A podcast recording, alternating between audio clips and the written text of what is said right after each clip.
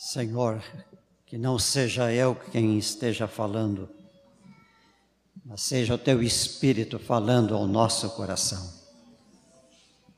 Queremos ouvir-te.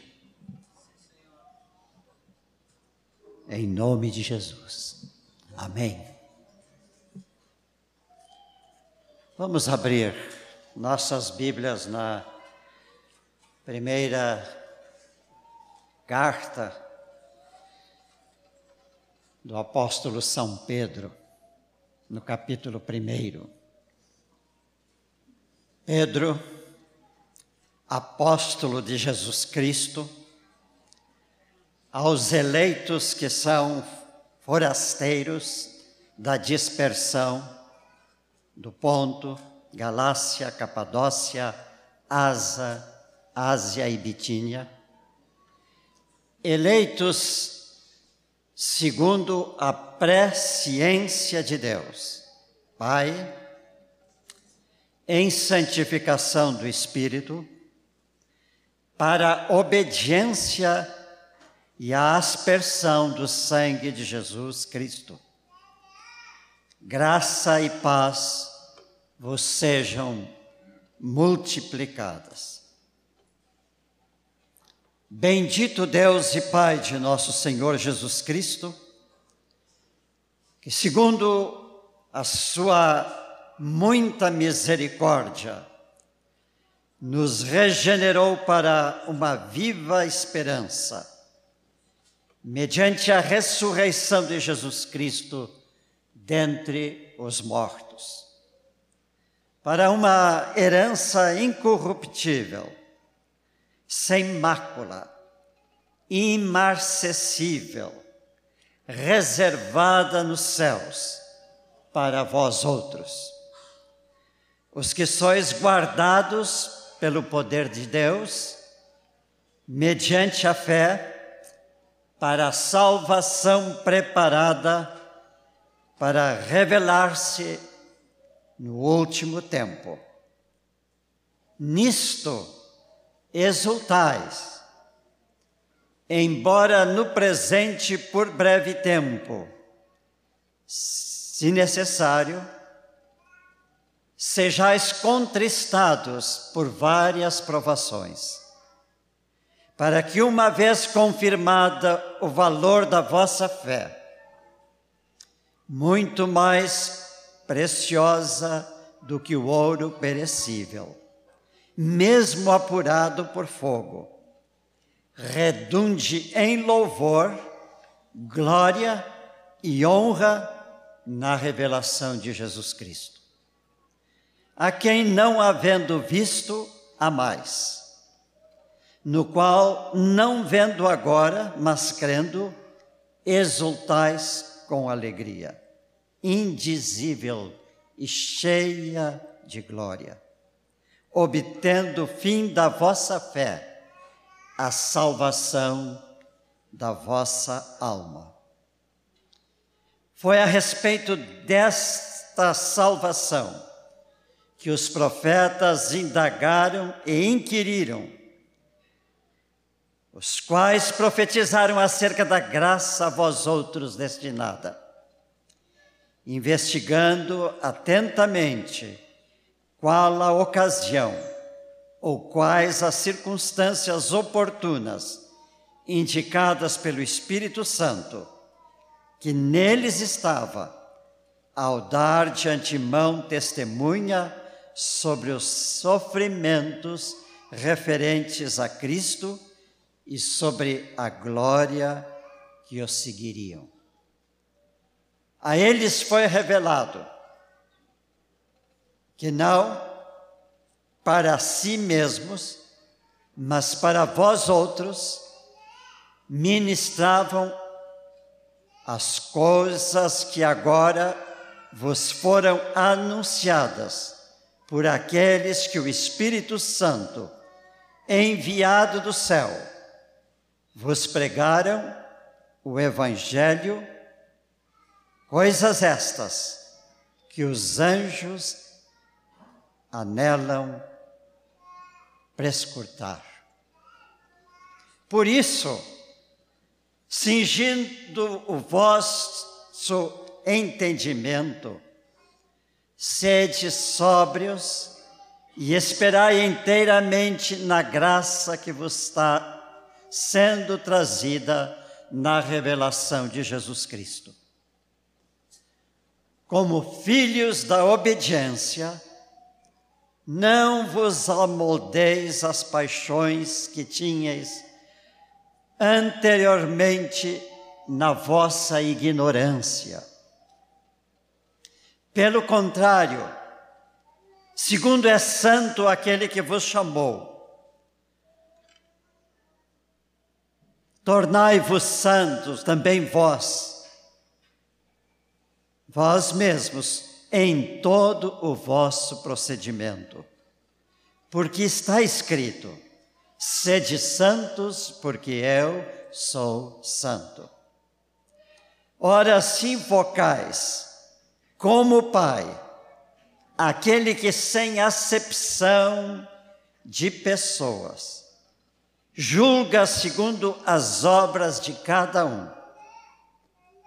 Portai-vos com temor durante o tempo da vossa peregrinação,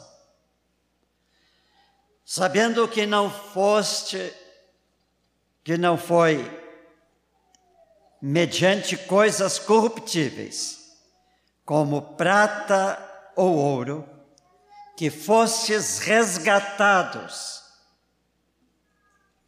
do vosso fútil procedimento que vossos pais vos legaram, mas pela, pelo precioso sangue, como de cordeiro, sem defeito e sem mácula, o sangue de Cristo, conhecido com efeito antes da fundação do mundo, porém manifesto no fim dos tempos, por amor de vós. Que por meio dele tendes fé em Deus, o qual o ressuscitou dentre os mortos e lhe deu glória, de sorte que a vossa fé e esperança estejam em Deus.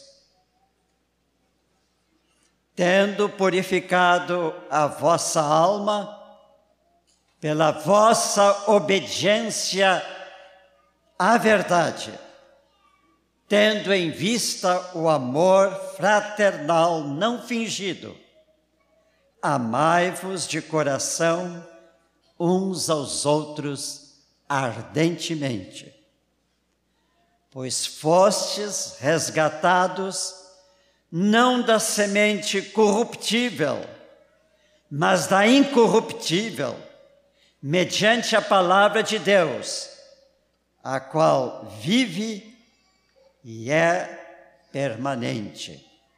Pois toda a carne é como a erva, e toda a sua glória como a flor da erva.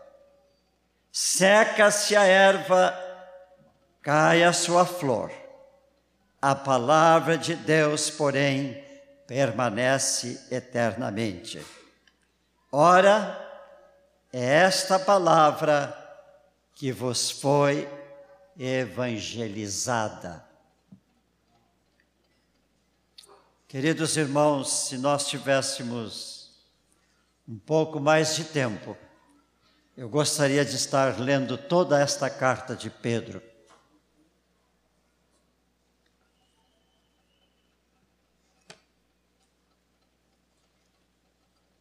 Quando estava lendo este primeiro capítulo,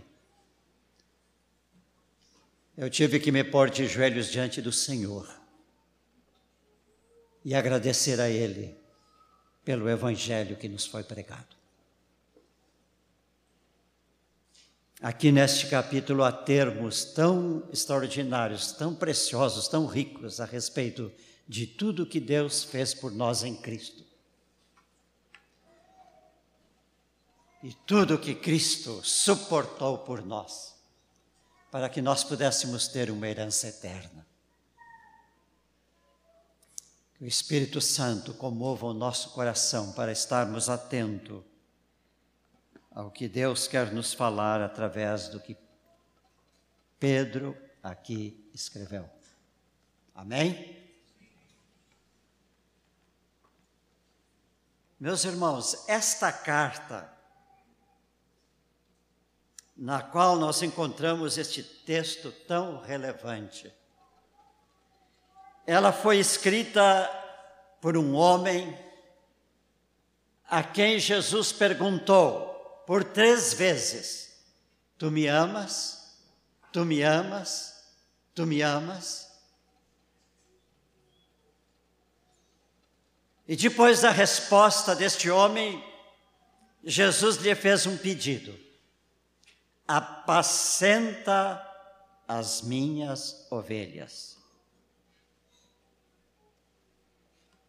Esta carta que está diante de nós,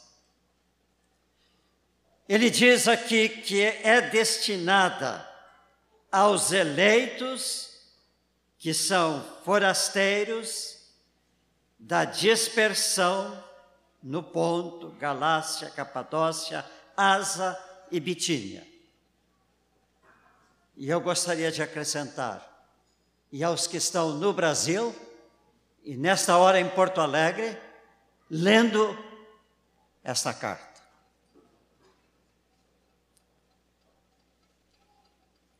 Saibamos que todos nós somos eleitos de Deus.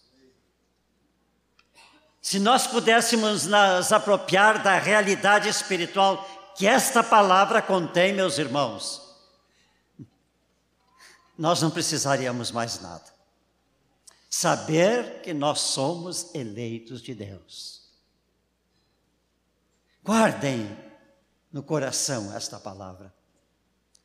E quando as tentações vierem, vierem os inimigos falarem nos ouvidos algumas coisas que vocês sabem que não é a palavra de Deus, refutem dizendo: Eu sou um escolhido do Senhor.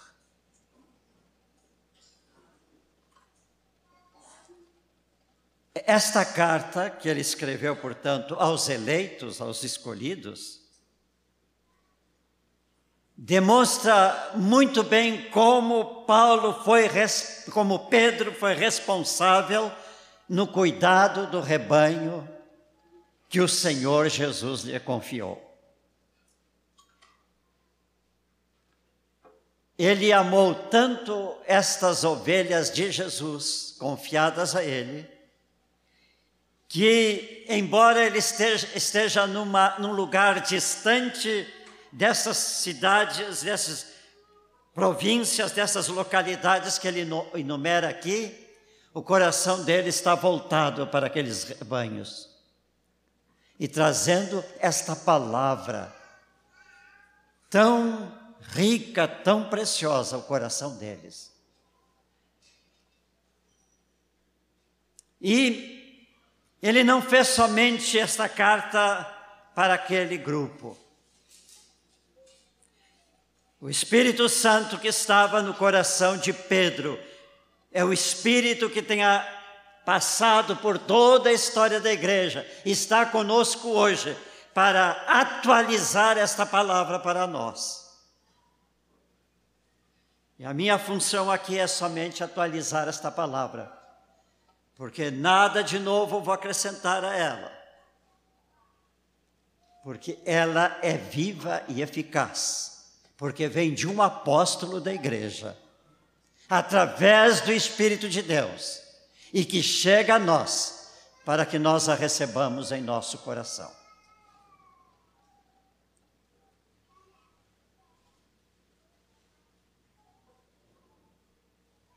Por isso, meus irmãos, nós podemos tomar para nós esta expressão do versículo 2 que ele escreve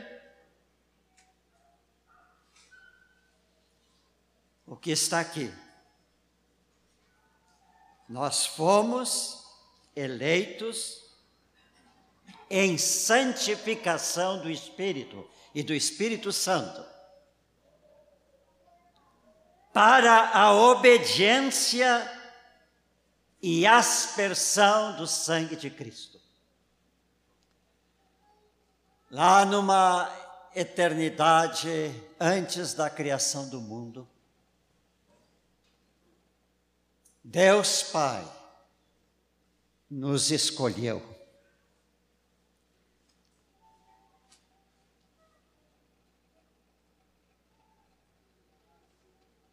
Para que nós fôssemos isto aqui. E ele já sabia como fazer para que isso nos atingisse pela aspersão do sangue de Cristo. Não há outro meio, meus irmãos, para alguém poder estar dentro da glória de Deus aqui na eternidade, se não estiver sobre si esta aspersão do sangue de Cristo. Agora, meus irmãos, o sangue é tão valioso que o apóstolo colocou aqui que nós somos aspergidos pelo sangue de Cristo para obediência.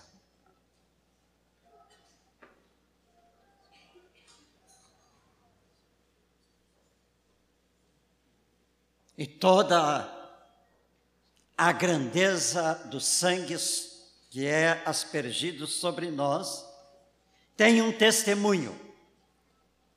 E o testemunho é esse que o Senhor nos, por sua misericórdia, nos regenerou para uma viva esper, esperança, e esta esperança é comprovada como uma verdade mediante a ressurreição de Jesus Cristo. Meus irmãos, a ressurreição de Jesus Cristo tem motivos muito grandes para Deus. Primeiro é para que ele possa ter o filho junto a ele. E ele dar ao filho tudo aquilo que ele deu e colocou nas mãos do seu filho. Mas a ressurreição de Jesus é para deixar um testemunho na terra que Jesus é o seu filho, o filho eterno daquele que criou todas as criaturas.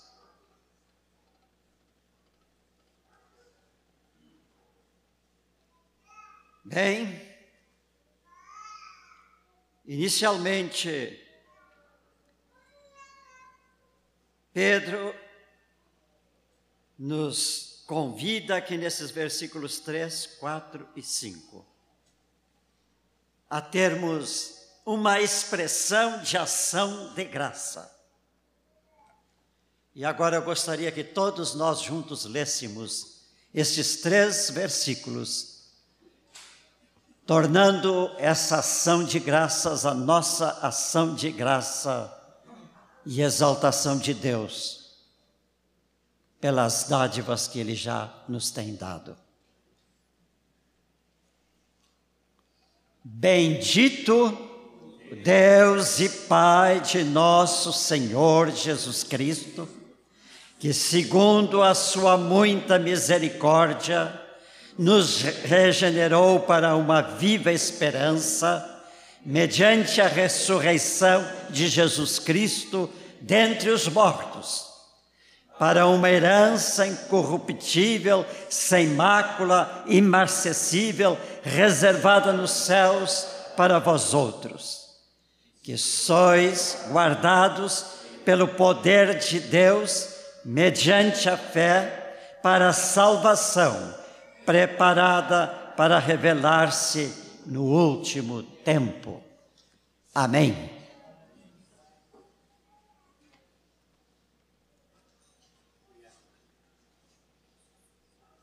Meus irmãos, guardemos conosco estas palavras uma herança incorruptível.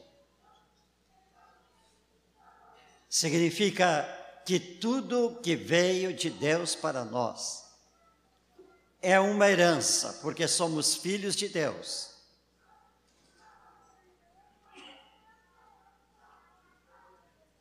Herdeiros de Deus em Cristo Jesus.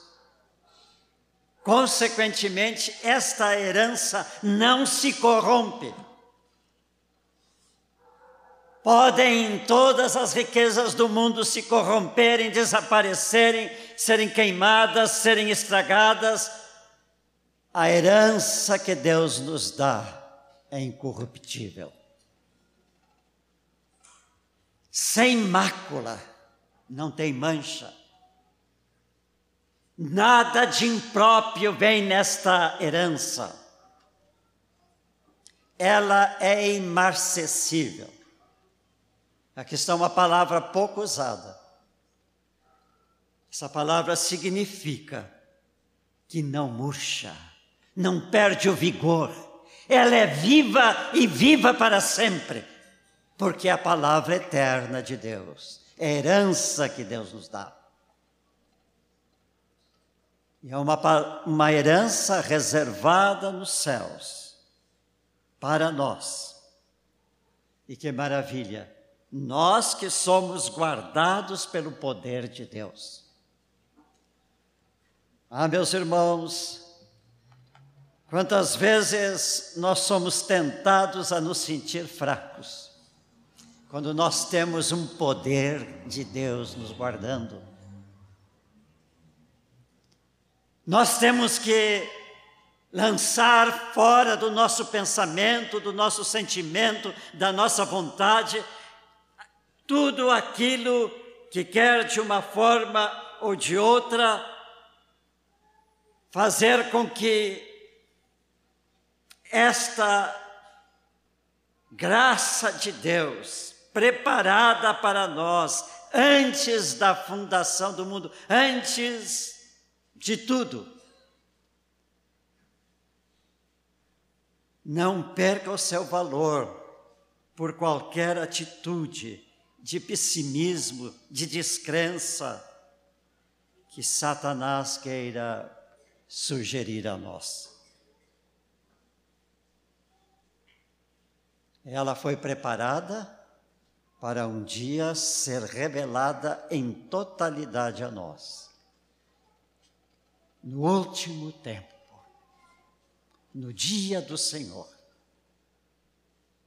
Quando o Senhor da igreja bus vem buscar a sua igreja, e nós, transformados ou ressuscitados, subiremos com Ele naquele dia. Nós que seremos transformados à Sua imagem e seremos como Ele é, receberemos esta herança viva, eterna, gloriosa. Nós precisamos lembrar, irmãos, que esta carta certamente visa também exortar, consolar os dias difíceis daqueles irmãos que foram eleitos lá na Palestina, na Israel de hoje,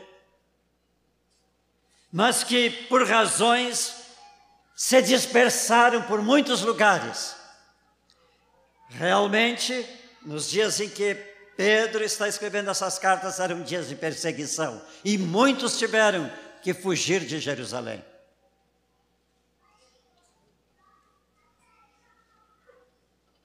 Ele escreve a carta para dias difíceis. Meus irmãos, Vamos estar alerta, nós estamos chegando nos dias difíceis. Se alguém não crê nisto, é porque não leu o jornal de hoje. É porque não está ao par das notícias.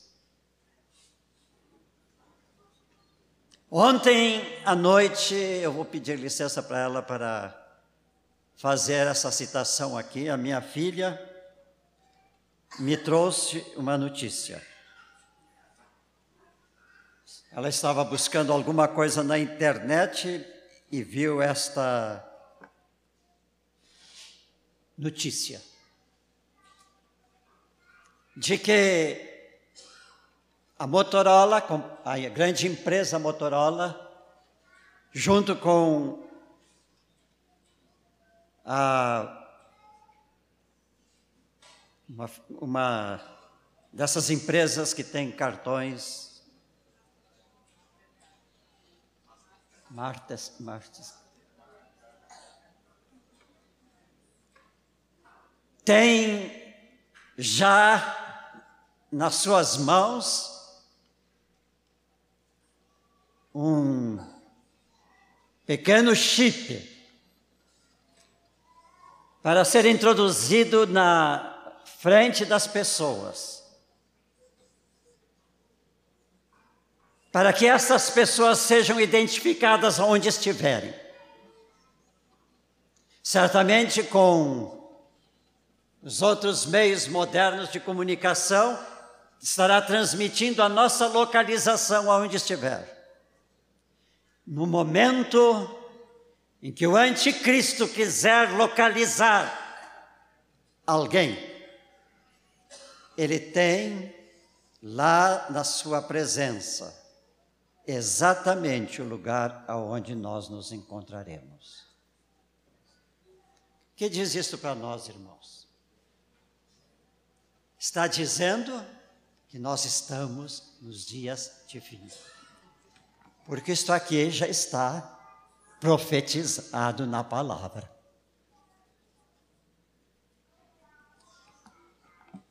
Que faremos, irmãos? Nós não temos outra coisa a fazer senão encarnar esta mensagem deste homem a quem Jesus disse: Apacenta as minhas ovelhas. E ele está dizendo para nós: Jesus mandou dizer para vocês todos, igreja minha do século 21, que vocês vivam a palavra que dele eu recebi e que vos transmito, como palavra que tem atravessado os séculos após séculos.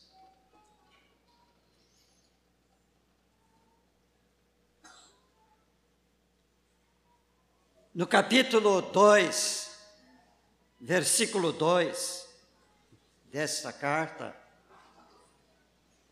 nos mostra claramente qual era a atitude dos inimigos daquela época. Ele vai dizer assim: que eles falam contra vós outros como de malfeitores. Olha, meus irmãos, isso aqui só pode ser de inimigo mesmo. Porque os cristãos que viviam a fé, que sofriam pela fé que Jesus lhes concedeu para crerem nele, são chamados de malfeitores. Não nos assustemos se amanhã, meus irmãos, nós também vamos receber este designativo.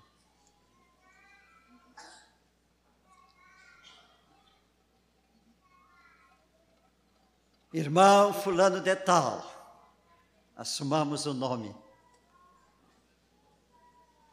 Falam contra ti dizendo que tu és um malfeitor. Ah, ouvi no, no, no relato lá de um repórter que tu és um malfeitor junto com outros malfeitores que se reúnem escondido num lugar aonde estão tramando contra o governo que é soberano sobre o mundo.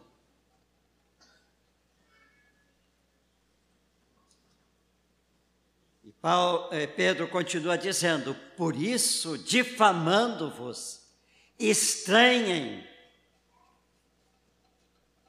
que não concordais com eles no mesmo excesso de devastidão. devastidão.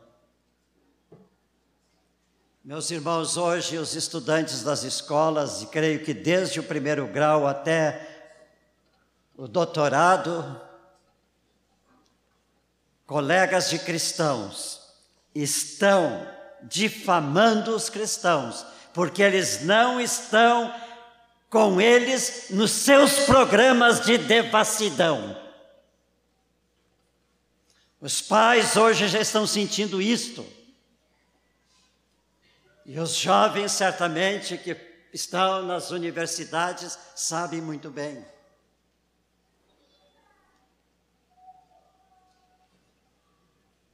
Uma moça relatou algum tempo atrás que na faculdade de medicina na qual ela estudava, um dia no laboratório, os alunos, rapazes e moças, que estavam ali começaram a falar coisas que ela precisava se retirar um pouco e se concentrar no seu trabalho para não ouvi-los. Mas ela ouviu um dos seus colegas dizer a outro: Fulano, desculpem eu dizer esta palavra aqui, Fulano, tu precisa tirar a virgindade desta nossa colega, porque é a única aqui nesta situação, porque as demais já foram passadas por nós. O que, que, é isto? É a devassidão que está na, em toda parte. Os homens, as mulheres que estão se preparando para a sociedade de amanhã estão com esse espírito de devassidão já implantados diante dele, dentro deles. Que nós podemos esperar do dia de amanhã, meus irmãos? Por isso nós temos que lembrar quem nós somos. Nós somos os eleitos de Deus e não estamos nesta categoria outra que está querendo nos acusar por sermos cristãos. Preparemos-nos, irmãos, nós vamos começar a ser ridicularizados em toda a parte.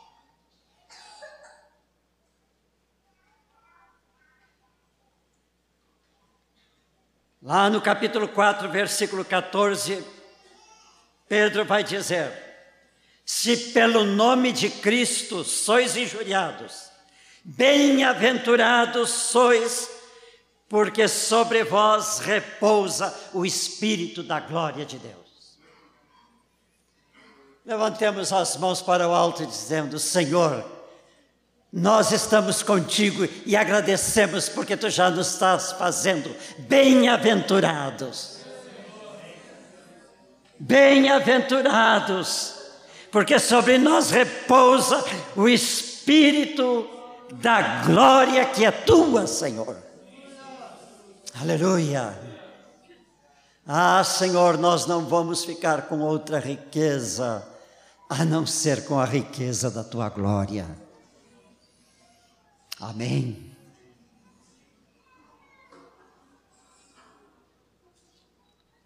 Depois de Pedro falar nessa introdução,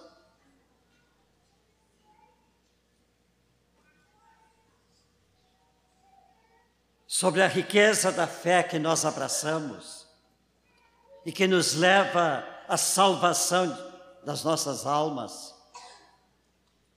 Pedro entra no coração deste capítulo. O coração deste capítulo começa no versículo 13 e inicia-se com uma expressão. Por isto, meus irmãos, este por isto aqui é um elemento de ligação entre tudo que ele disse até o final do versículo 12, com o que ele vai começar a falar agora.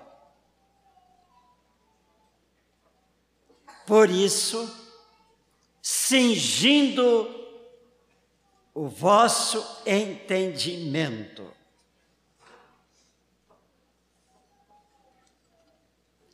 O que é cingir-se? Meus irmãos, nós temos que voltar ao tempo de Pedro e fazer a situação das pessoas a quem ele escrevia em que Pedro estava. Cingir-se quer dizer pôr o cinto e prender a roupa. Por que isto? Porque eles usavam vestes talares, compridas, largas, que era fácil para eu andar, que ninguém tinha nenhum meio de nenhum veículo para se locomover de um lado para outro, como nós temos. As caminhadas eram longas, então as vestes eram folgadas. Mas na hora do trabalho, para que as vestes não incomodassem, era preciso amarrar essas vestes com um cinto, com uma faixa, com alguma coisa, para que as vestes não incomodassem e eles pudessem estar habilitados, sem o incômodo, ao trabalho. E é isto que Pedro está pedindo para nós. Em outras palavras, no dia de hoje, Pedro diria assim: arregassem as mangas. Arregassem as mangas para poderem trabalhar com desenvoltura no que vocês têm que fazer. Este é o clamor de Pedro para nós. Que nós nos desembaracemos de tudo aquilo que possa impedir do nosso trabalho de crescer em santificação. Para que nós possamos atingir o alvo que está sendo proposto a nós.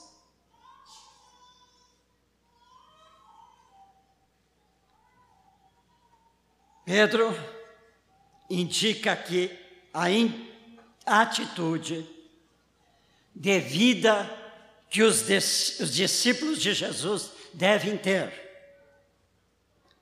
E ele vai dar algumas coisas que ainda nós precisamos fazer e precisamos ser para andar na caminhada com Cristo Jesus. Primeira coisa que ele diz aqui: sede sóbrios. Eu fui ao dicionário Caldas Aulete e ele define essa palavra, sóbrio ou sobriedade, dizendo que é uma atitude que caracteriza a exclusão do luxo, dos ornatos, das pompas, das aparências exageradas. Eu dei graças a Deus porque o dicionário me ajudou muito a interpretar o texto. Quer dizer, meus irmãos, que nós temos que tirar de nós tudo que é aparência, exterioridades, luxos, fantasias, em tudo, para que nada nos separe da graça que nos foi dada por Deus em Cristo Jesus. Meus irmãos, a igreja primitiva era uma igreja, qual é a palavra que eu usaria? Desvinculada das coisas materiais e sociais e políticas da sua época. E foi assim, creio eu, até os dias de Constantino, quando o imperador disse que se converteu, mas os seus atos não mudaram, não apontaram para isto e a sua vida não mudou. Todo o paganismo foi introduzido na igreja. Em primeiro lugar, os templos pagãos se tornaram com toda a sua pomposidade em templos cristãos. E daí os cristãos se entusiasmaram e começaram a construir as grandes catedrais. este veneno satânico que foi colocado na igreja por Constantino, porque ele era um servo de Satanás que aparentemente se tornou cristão, está imperando nos nossos dias. Essa igreja que está aí, que se chama Universal, está programando e construindo catedrais as maiores da América do Sul para abrigar um povo que eu não sei se é povo de Deus. Meus irmãos, se eu digo isto, é porque o Senhor me está fazendo sentir isto. Deus nunca pôs na Sua palavra qualquer construção para que o povo pudesse reunido para se louvar. O louvor da igreja primitiva, como era? De casa em casa, de rua em rua, até mesmo no templo de Jerusalém, mas não dentro do templo, era fora do templo.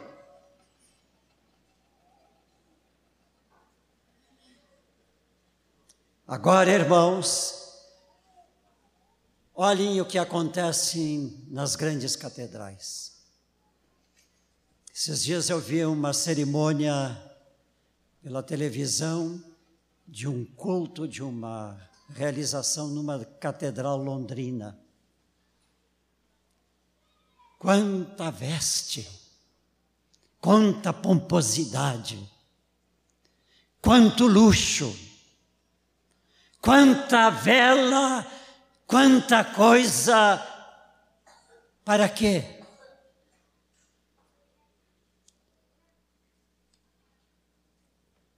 Quem tem ido à Inglaterra e tem voltado da Inglaterra tem dito que o cristianismo na Inglaterra é um cristianismo morto.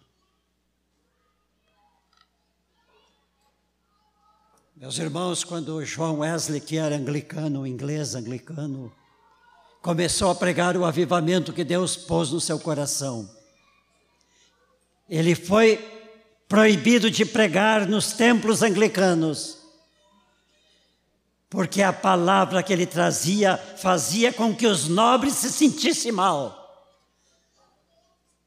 Os ouvidos dos nobres, que eram os únicos que assistiam o templo, e que um escritor daquela época disse que os nobres iam ao templo para dormir, enquanto aqueles sermões que se prolongavam por horas diziam tantas coisas, que era só elogios ao homem, à sociedade, às filosofias da época, e nada do Evangelho de Cristo.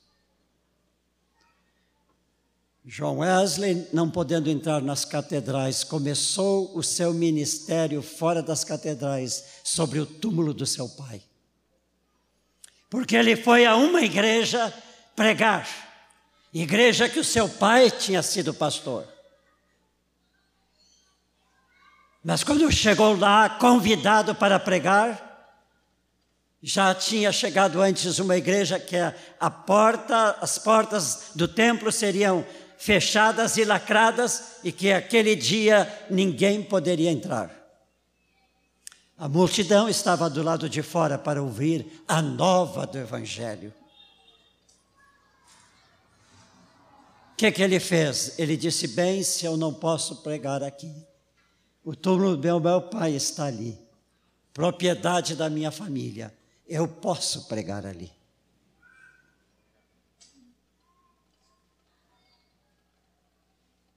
Meus irmãos, a pompa não constrói a fé cristã.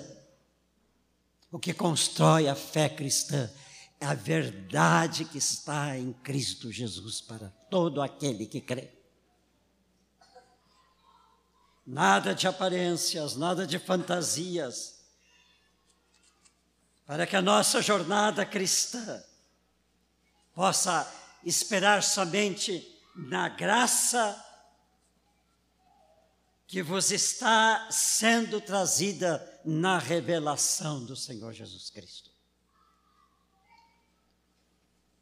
Ó oh, Pai, meus irmãos, esta caminhada da vida cristã nós não podemos fazer sozinhos. Caminhada da vida de santidade nós não podemos fazer sozinhos. Nada nós vamos conseguir por nós mesmos, pelo nosso próprio esforço. Nós dependemos da graça do Senhor Jesus. Essa graça que já nos foi revelada. E a ela que nós temos que nos apegar. Graça, os irmãos sabem muito bem, é a boa disposição de Deus para conosco. Graça é a relação pessoal que Deus estabeleceu para que esteja conosco em nós e nós possamos estar nele. Graça é a iniciativa de Deus, que Deus nos concede quando temos uma atitude sóbria, simples, e como diz o versículo aqui, paciente, esperando pelo dia em que nós receberemos o Senhor Jesus para irmos com Ele à glória.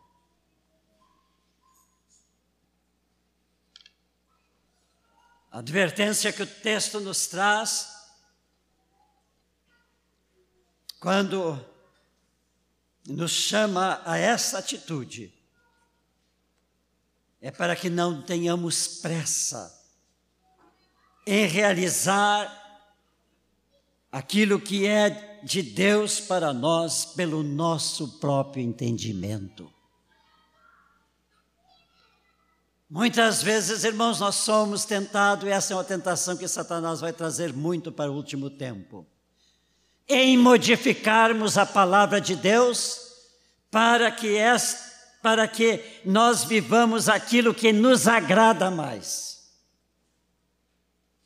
Ah, pastor trouxe um texto e a palavra diz esta verdade, mas não é bem assim. Nós podemos dar um jeito nisto. E então nós acomodamos uma outra verdade no nosso coração e escondemos a verdade que deveria estar nele.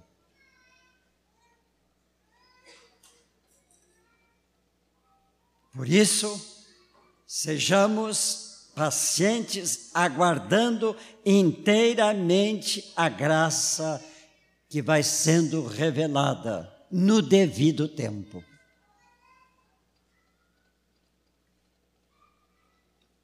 Em que alta distinção agora Pedro vai nos colocar neste versículo 14. Ele começa dizendo assim: dirigindo-se a nós quando escreveu a carta. Como filhos da obediência. Ah, meus irmãos, isso quando eu lia, isso caiu no meu coração. E eu dei graças a Deus, graças a Deus, ó Pai, porque eu sou filho da obediência. Sou filho de obediência não porque eu tenha perfeita obediência ainda em mim. Eu sou filho da obediência porque o Senhor Jesus Cristo foi aquele que, obediente à ordem de Deus, ele foi obediente até a morte morte de cruz.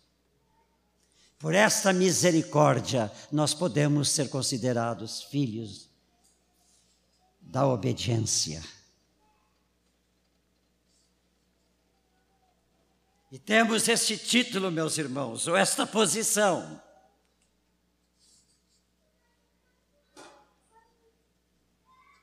Para que nós estejamos nos tornando santo, segundo é santo aquele que nos fez eleitos dele.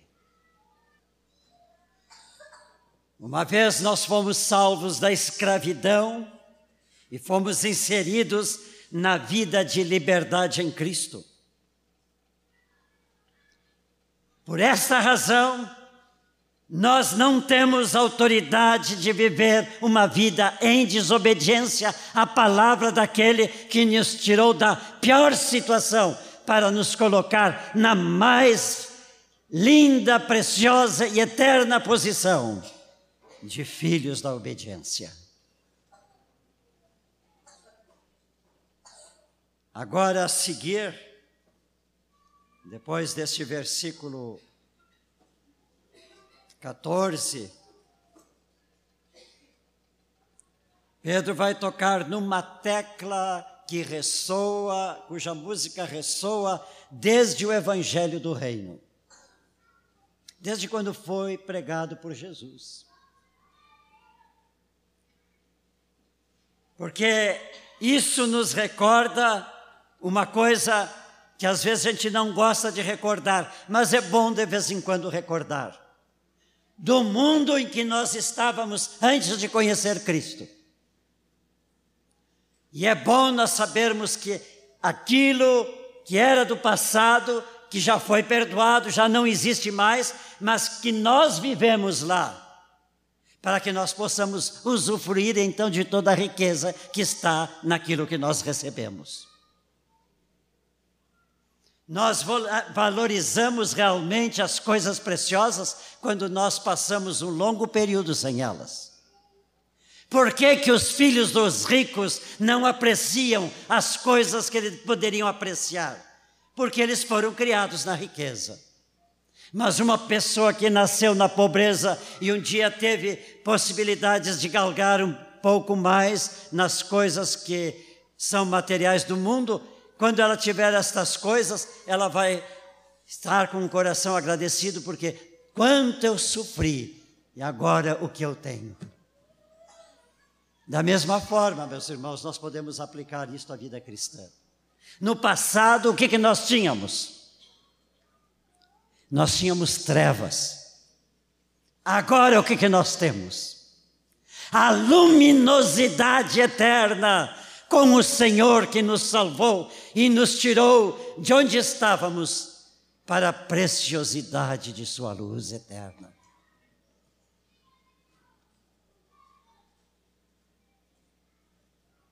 Como nós somos tentados muitas vezes a pensar nos prazeres da vida passada. Especialmente os jovens são tentados a pensar assim.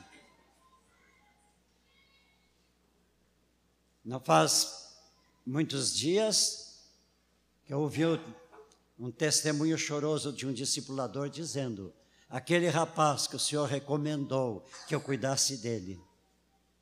Quando eu apresentei todo o Evangelho de Jesus, ele disse: Ah, mas eu não vou deixar os prazeres que eu tenho para ficar nesta religião. Pobre rapaz. Satanás cegou seus olhos para ver. Mas o que é mais trágico ainda, meus irmãos, é que esta manhã aqui um irmão me contou de um rapaz que esteve não propriamente conosco, mas quando nós tínhamos aquele grande movimento de jovens e nos reunias lá naquela no templo da Senhor dos Passos, em, nas tardes de domingo, onde havia um grande louvor e um derramar do Espírito. Aquele jovem andava conosco. Este irmão que me falou, ele encontrou, ele encontrou-se quando ele entrou no seu trabalho lá, encontrou-se com esse jovem, eles são colegas de trabalho. Este jovem, filho de um pastor, este jovem criado na fé, que conhecia o Evangelho, hoje está distante do Senhor. E para ele ser do Senhor, ele vai ter que pagar um preço muito caro, porque ele deixou a esposa com quem ele casou, uniu-se uma outra, parece que está deixando, mas que ele assuma agora. E por isso nós estamos orando por ele, ele assuma agora o preço daquilo que ele deveria ter hoje e não tem, porque jogou fora.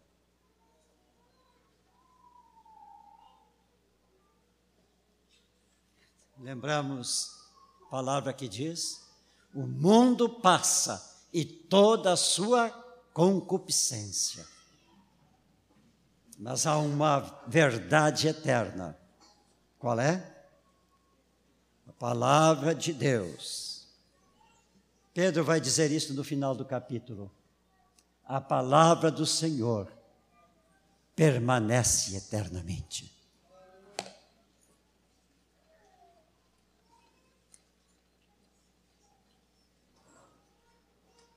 Então o apóstolo vai nos lembrar que as paixões que nós tínhamos anteriormente na nossa ignorância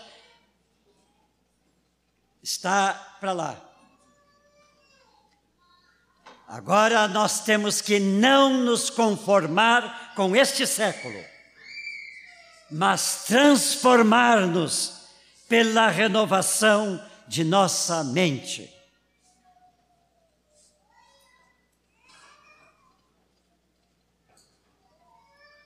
mostrando o padrão que está diante de nós, o apóstolo vai nos dizer: segundo é santo aquele que vos chamou, tornai-vos santos também vós mesmos em todo o vosso procedimento. Não voltemos à miserabilidade da insensatez da vida sem Cristo que o mundo está oferecendo constantemente. Há uma magnificência no padrão de Deus, padrão que Ele oferece. Mas, meus irmãos, há muito que Deus está nos oferecendo. Deus nos chamou para que nós estivéssemos cursando a faculdade de santidade, chegando a re receber o diploma de doutorado em santidade eterna, que Deus nos oferece e se estamos neste curso, quando entramos na fé cristã, não vamos abandonar o nosso curso. Sejamos fiéis ao Senhor. Bem-aventurado aquele que leva ao fim tudo quanto empreende. Essa bem-aventurança não está na Bíblia. Um dia ela surgiu no meu coração e eu tenho guardado comigo. Bem-aventurado o que leva ao fim tudo que começou. Se começamos a fé cristã, vamos até o fim. Por quê? Na, na sua segunda carta, Pedro tem uma inspiração muito feliz ao escrever. Visto como pelo seu divino poder, nos têm sido doadas todas as coisas que conduzem à vida e à piedade, pelo conhecimento completo daquele que nos chamou para a sua própria glória e virtude, pelas quais nos têm sido doadas as suas preciosas e grandes promessas para que por elas vos torneis coparticipantes da natureza divina, livrando-vos da corrupção. Meus irmãos, vamos bater palmas para estas palavras de Pedro.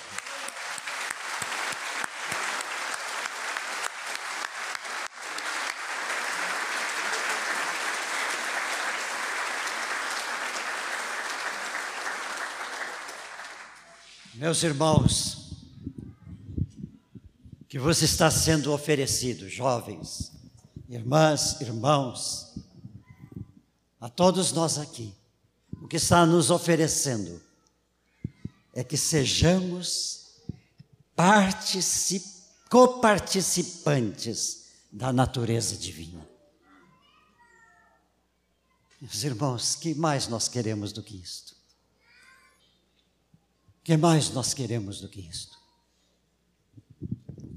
Isto está destinado a nós que já começamos esta jornada da fé.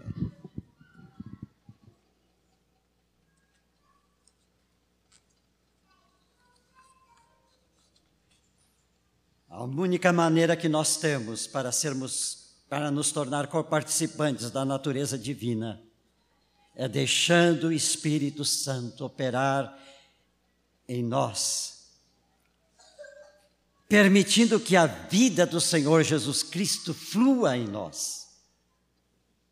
Então nós alcançaremos isso que é pedido aqui: ser santo como Ele é santo, ser perfeito como Ele é perfeito. Diante disto, o que, é que nós vamos fazer? Meus irmãos,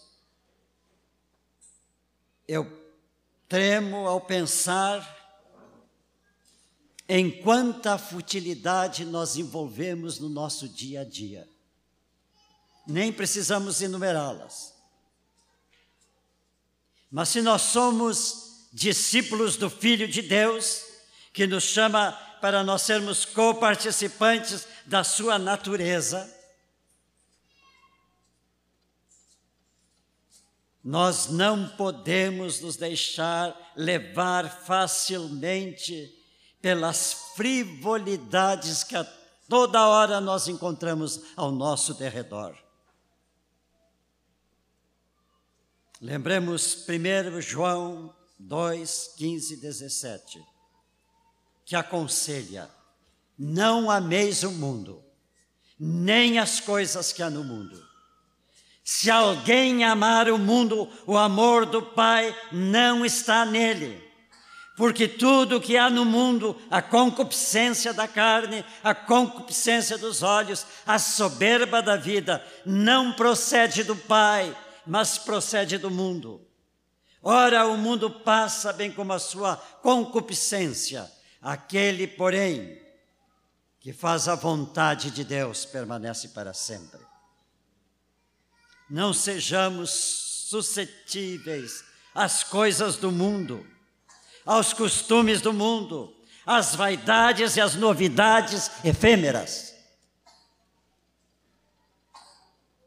Esses dias, alguém falando de modas disse que a moda agora, diz que está em todos os figurinos da, do mundo, é de tal jeito e de tal cor. E alguém que estava na conversa disse: então vamos nos preparar para ver no culto só essa cor. Não admitimos isto, porque nós não estamos nas frivolidades do mundo.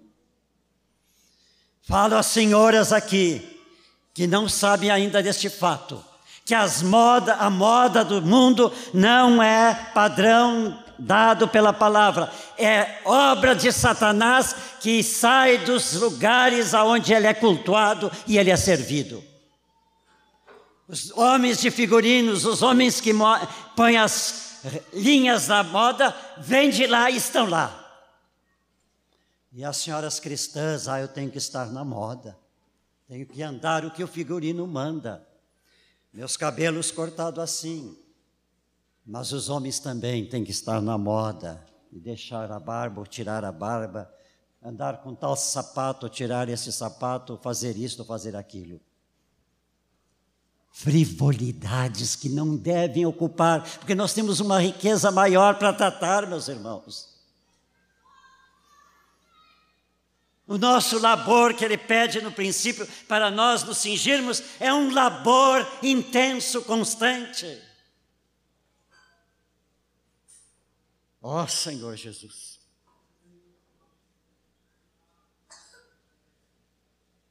Agora, meus irmãos, tudo que Deus oferece já está selado com o selo que Ele colocou, dando aprovação que a morte de Jesus e a ressurreição de Jesus é a garantia para a nossa fé e para a nossa esperança.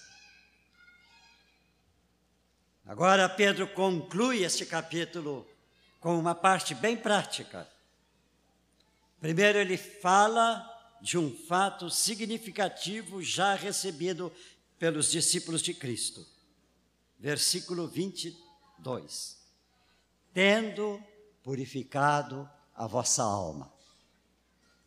Ontem, lá no retiro dos discipuladores, nós ouvimos uma mensagem que falava sobre a nossa alma. E entre as explicações que vieram, são muitas, a básica é esta: a nossa alma é constituída por a nossa mente, para a nossa vontade, pelas nossas emoções.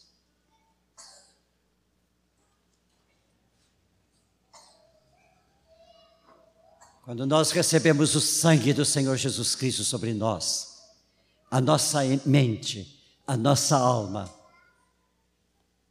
nossa alma com a nossa mente, com a nossa vontade, com os nossos sentimentos foram lavadas pelo sangue de Jesus. Porque o nosso espírito já recebeu o sangue.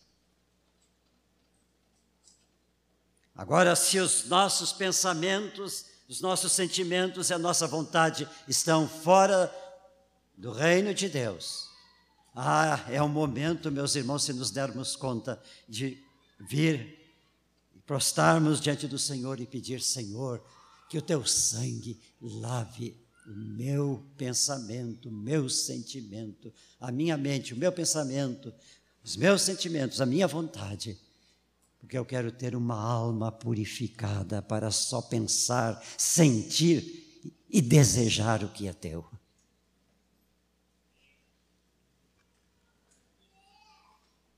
E essa purificação resulta de um ato de obediência à vontade.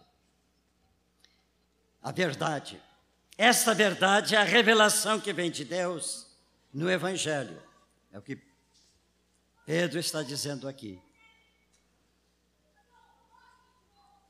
Sempre, meus irmãos, Pedro vai se voltar finalmente neste capítulo para a palavra de Deus. Esta revelação toda esse conhecimento de Deus, essa purificação para que sejamos santos como Ele é santo, toda esta verdade que nos purifica espírito, alma, é um ato de obediência à verdade e à revelação que Deus já nos ensinou e mostrou. Isso tem um objetivo: levar-nos, em primeiro lugar, a amarmos a Deus acima de todas as coisas. Mas quando nós estamos sendo como Deus é e como Cristo é, nós então já estaremos cheios de amor. Agora nós temos que fazer um amor aplicado. O amor fraternal não fingido.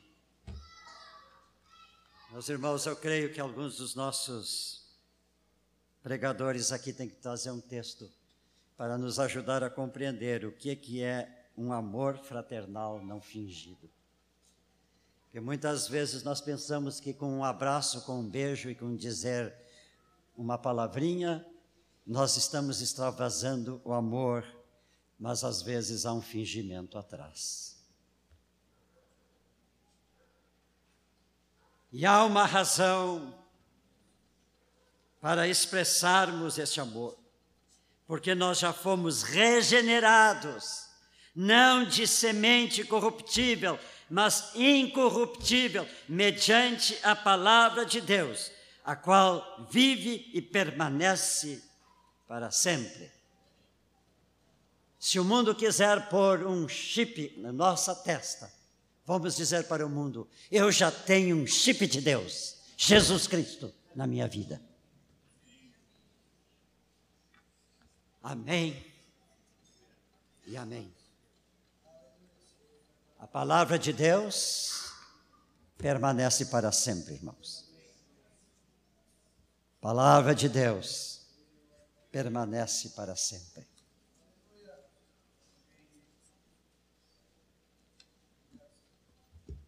Pai, perdoa-me se não pude expor a tua palavra como tu querias que ela fosse exposta. Perdoa a minha limitação e a minha imperfeição. Agora esconde isso debaixo dos, da grandeza da tua palavra. Que esta grandeza e esta palavra rica, tirada do, da carta do apóstolo, possa estar no coração de cada um de nós aqui. Se algum irmão, alguma irmã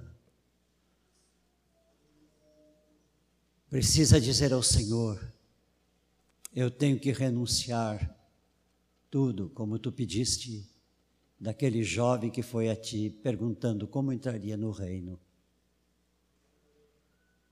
Que o teu Espírito mostre agora, revele.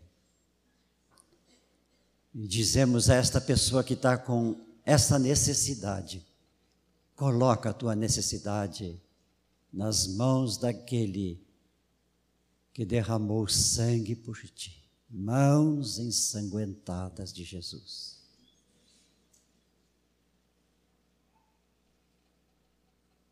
Limpa a tua vida no sangue no precioso sangue. O sangue de Jesus Cristo. Toda a glória a Ti, Senhor. Irmãos, vamos ir agora para as nossas casas com um cântico no nosso coração. É um cântico da palavra de Deus que o querido irmão Donald Stoll recebeu do Senhor aqui em Porto Alegre, no começo desta renovação.